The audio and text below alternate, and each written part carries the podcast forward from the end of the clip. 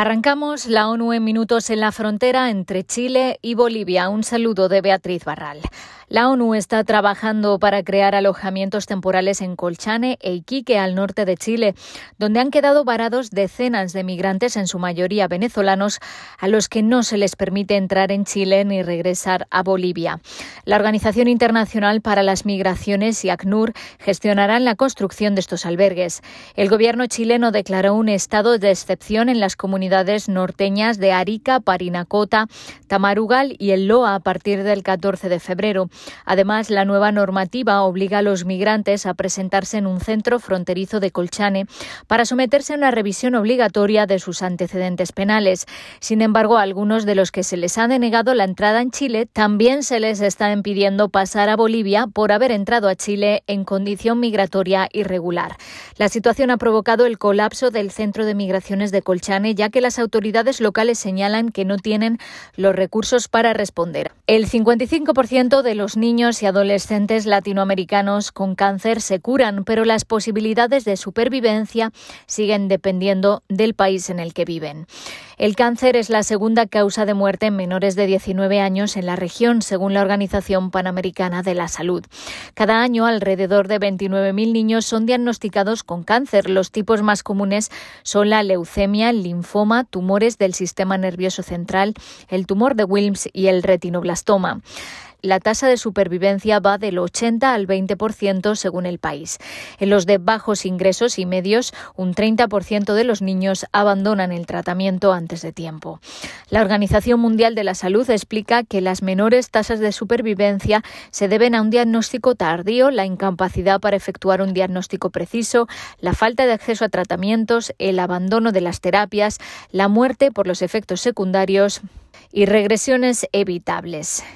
La mejora del acceso a la atención oncológica infantil, en particular a las tecnologías y a los fármacos esenciales, resulta muy rentable, es viable y puede mejorar las tasas de supervivencia en todo tipo de contextos, señala la OMS. En todo el mundo, cada año padecen cáncer unos 400.000 niños y adolescentes. Más de 1.400.000 niños en Somalia, casi la mitad de la población menor de 5 años del país, podría padecer desnutrición aguda debido a la sequía actual que ha dejado al borde del abismo a más de 4 millones de personas. Sin un aumento urgente de la ayuda, se espera que la situación humanitaria se deteriore aún más de aquí a junio de 2022.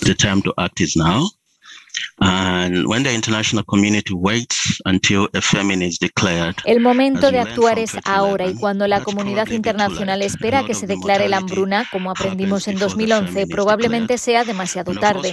Gran parte de la mortalidad se produce antes de que se declare la hambruna.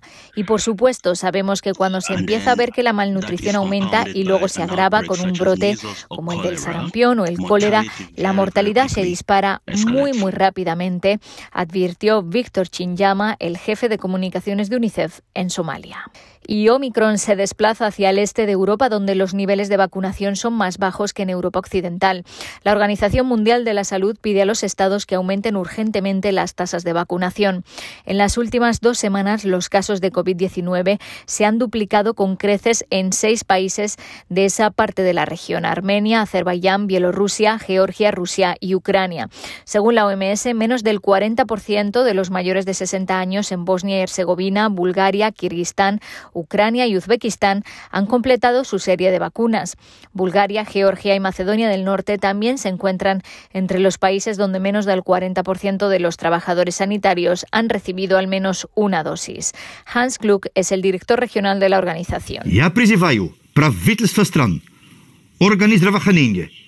Hago un llamamiento a los gobiernos, las autoridades sanitarias y los socios pertinentes para que examinen detenidamente las razones que influyen en la menor demanda y aceptación de la vacuna y para que diseñen urgentemente intervenciones adaptadas para aumentar las tasas de vacunación basándose en las pruebas específicas del contexto.